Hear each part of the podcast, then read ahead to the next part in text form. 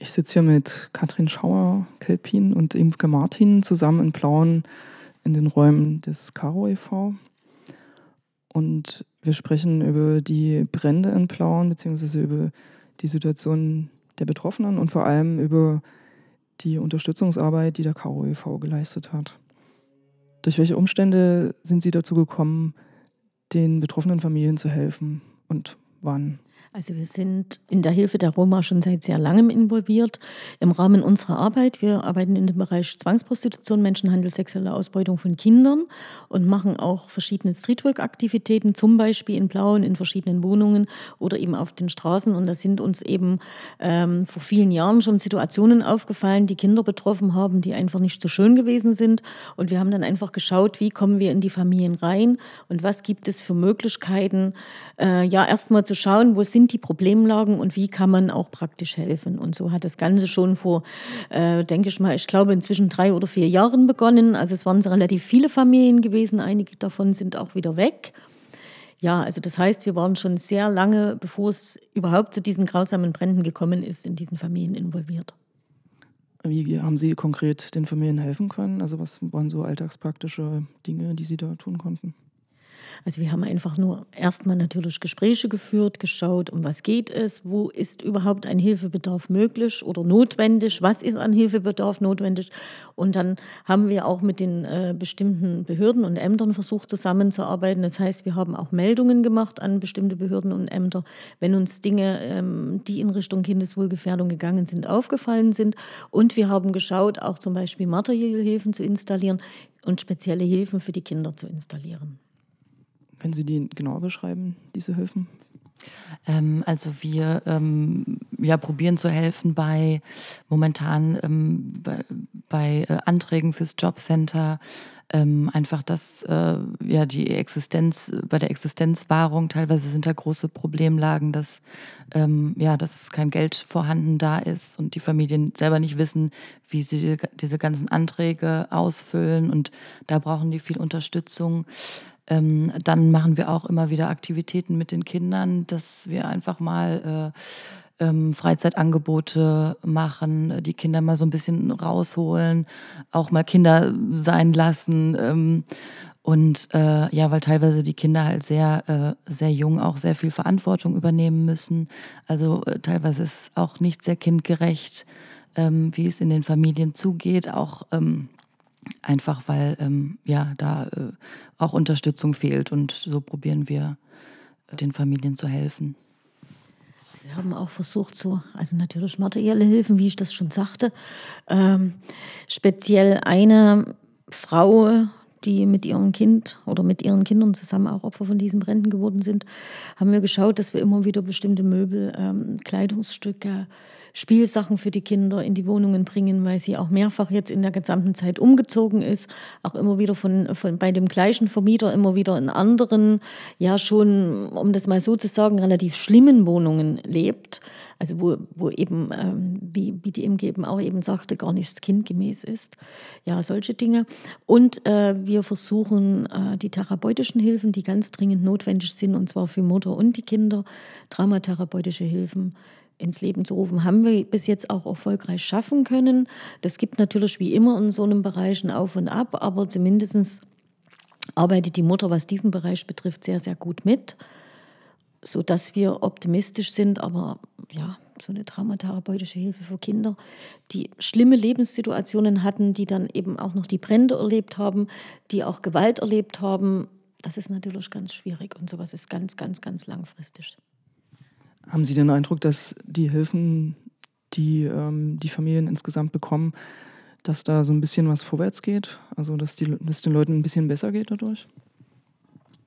Ähm, also, ja, aber wirklich äh, langsam und äh, Schritt für Schritt. Also man hat, macht teilweise Schritt, einen Schritt vorwärts und dann aber auch wieder ein paar Schritte zurück. Ähm, also da ist wirklich viel Geduld auch gefragt und dran zu bleiben. So schnell lässt sich das auch nicht ändern, aber ähm, ja, ein paar Dinge werden schon angenommen und ähm, die Familien brauchen Begleitung, die brauchen Unterstützung und da muss man auch dranbleiben. Inwiefern spielt es eine Rolle, dass äh, diese Familien meinetwegen aus der Slowakei zum Beispiel kommen äh, und da aus großen Armutsverhältnissen? Das spielt eine ganz große Rolle und das stellen wir immer wieder fest. Äh, es ist natürlich auch in der Slowakei häufig so, dass äh, kriminelle Strukturen darin involviert sind und ganz gezielt Frauen oder eben auch Kinder nach Deutschland oder in andere europäische Länder sozusagen handeln, teilweise auch zum Zweck der sexuellen Ausbeutung. Und was wir feststellen, ist eben, dass die Familien in den Herkunftsländern schon sehr, sehr, sehr in, in, wirklich bitterer Armut gelebt haben. Die Kinder teilweise ähm, in Slums aufgewachsen sind. Und da ist natürlich der Nährboden für Gewalt, für ähm, Prostitution, für, für ähm, alles Mögliche, der ist eben ja, schon gesät worden. Frühzeitig. Worauf ich damit auch hinaus wollte, ist, dass äh, möglicherweise Leute, die eben in so einer sehr starken Armut ähm, aufgewachsen sind, beziehungsweise auch lange gelebt haben. Was ist, wenn die nach Deutschland kommen, wo es ein gewisses Sozialsystem gibt äh, und mögliche Unterstützung für alle möglichen Fälle? Inwiefern ähm, werden die hier aufgefangen oder eben auch gerade nicht? Ähm, ja. Das ist ganz schwierig. Es kommt ja immer darauf an, inwieweit äh, es eine Berechtigung gibt. Als EU-Bürger können die ja generell überall leben und wohnen, brauchen aber eben einen Nachweis, woher sie ihren Unterhalt bekommen also ihren Lebensunterhalt. Und das ist in, in diesem Bereich relativ schwierig. Und wir merken, dass dass es ähm, weit verzweigt ist, ähm, wo wir der Meinung sind, dass da das eine oder andere nicht ganz so legal zugeht, was aber wiederum überhaupt nichts mit den Roma selbst zu tun hat, sondern das sind Einflüsse von außen, wo Leute einfach manipulieren und wir vermuten auch, dass die die zielgerichtet für irgendetwas benutzen. Es gibt einige, die einen Anspruch auf Leistungen haben, zum Beispiel vom Jobcenter.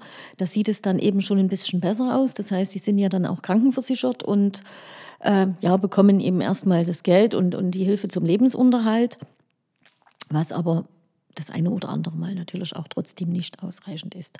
Es sind aber auch viele in diesem Bereich involviert, die überhaupt nicht leistungsberechtigt sind. Es sind aber dann trotzdem Kinder da und es ist eine ganz schwierige Kiste. Also das stellen wir fest, dass das nochmal sehr, sehr, sehr problematisch ist.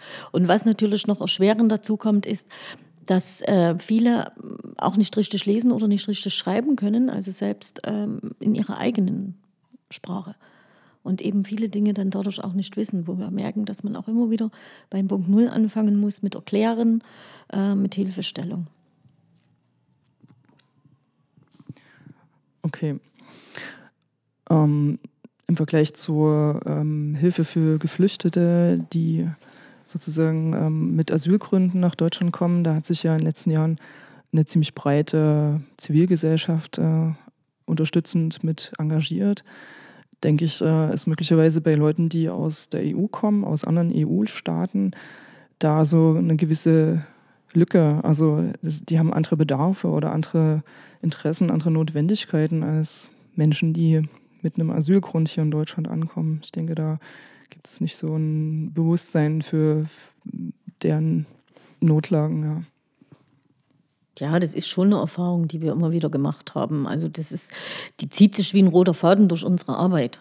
Ja, das stellen wir auch fest, wenn wir zum Beispiel äh, in der Schutzeinrichtung oder einer Beratung Frauen haben, die Opfer von Menschenhandel geworden sind und sind aber aus EU-Ländern.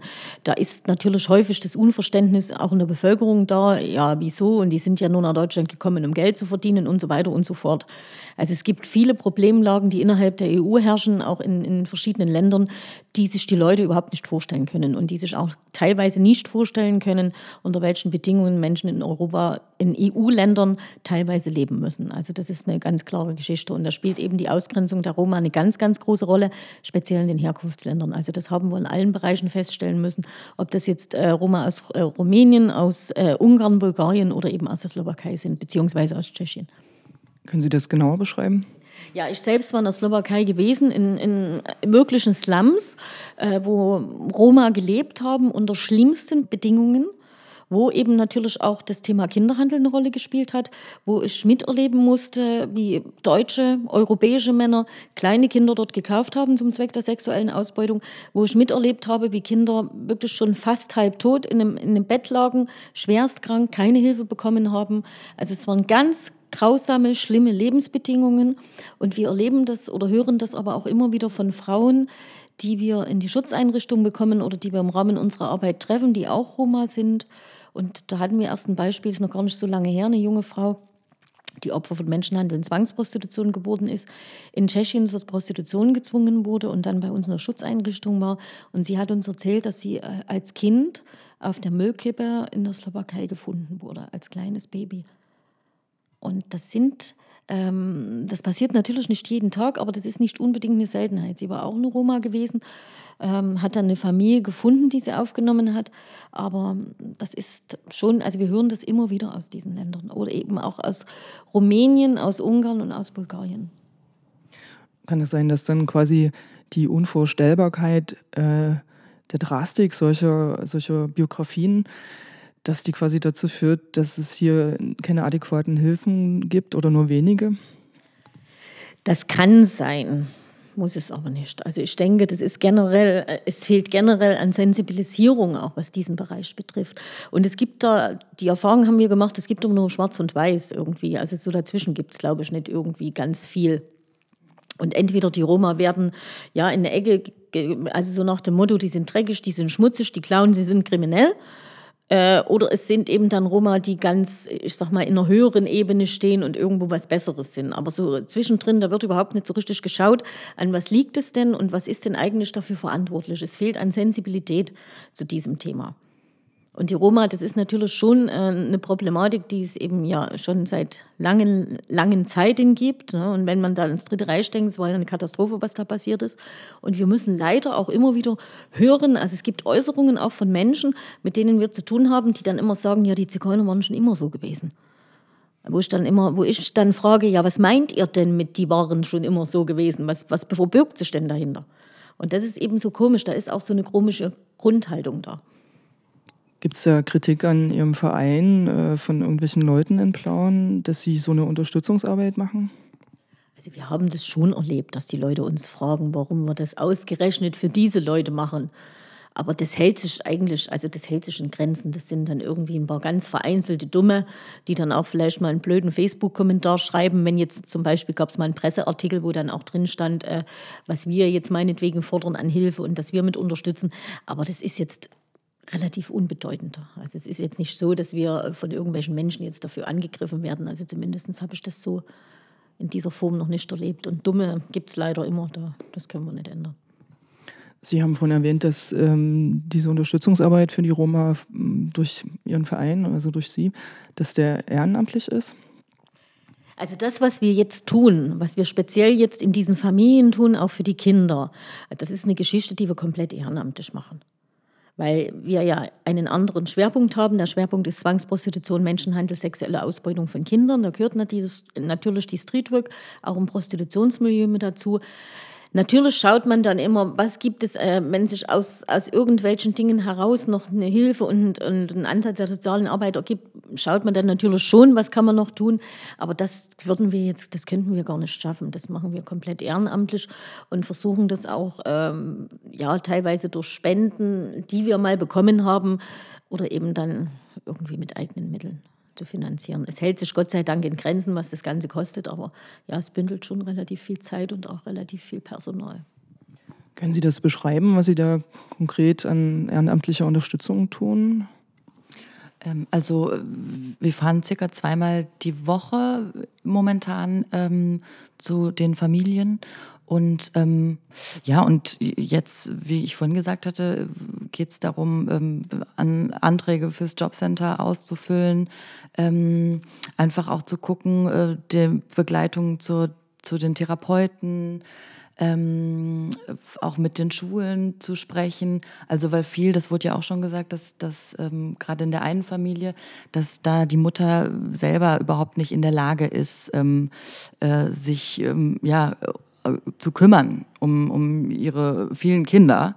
Und ähm, und wir haben natürlich auch begrenzte Kapazitäten, ähm, wie Sie jetzt schon gehört hatten.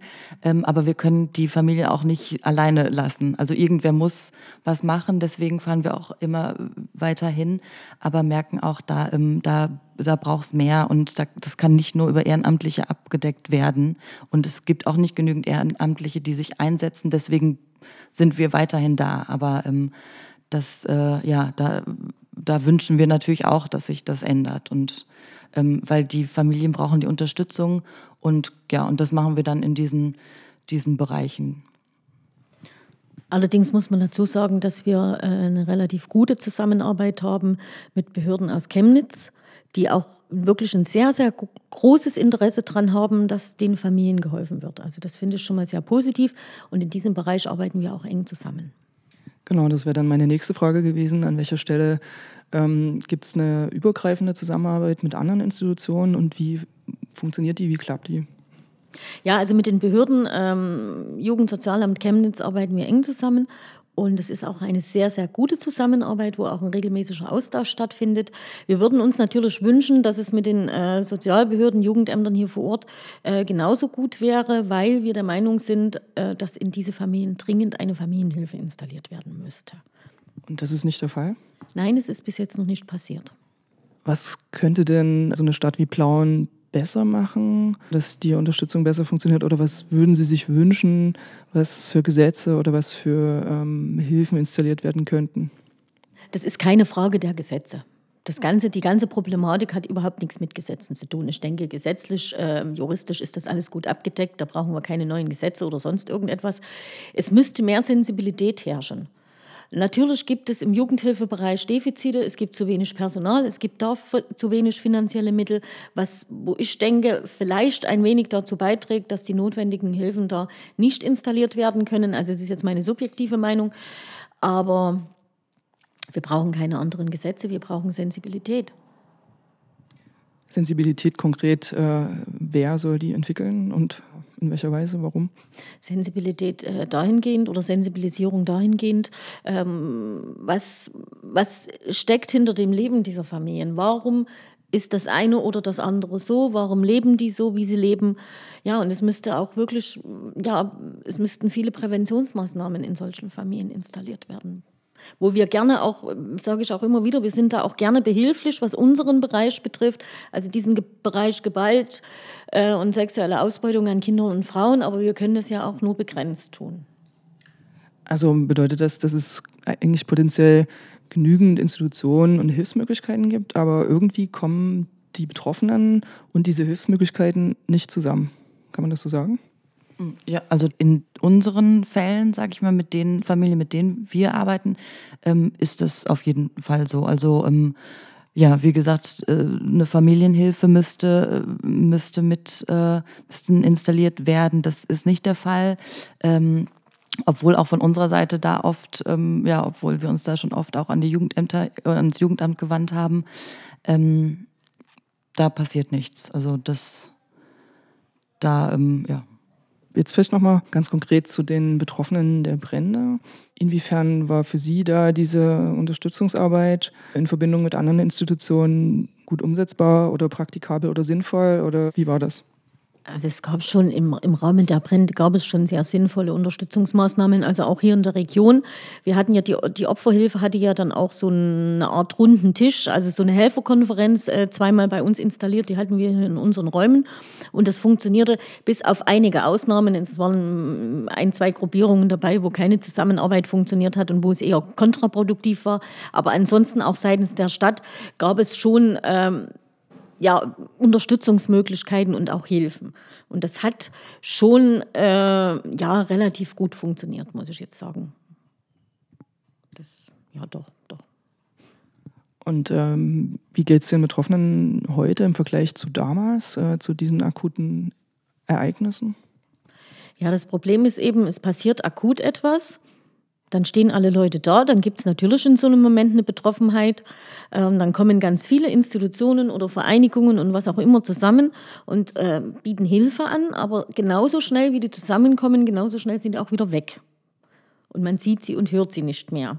Wir haben jetzt äh, übernächste Woche mit der Opferhilfe nochmal so eine Art Helferkonferenz und eine Nachbesprechung, was hätte besser laufen können oder wie ist es überhaupt gelaufen, was ich sehr positiv finde. Das hat die Opferhilfe ähm, auch nochmal selbst angeregt. Das ist sehr gut.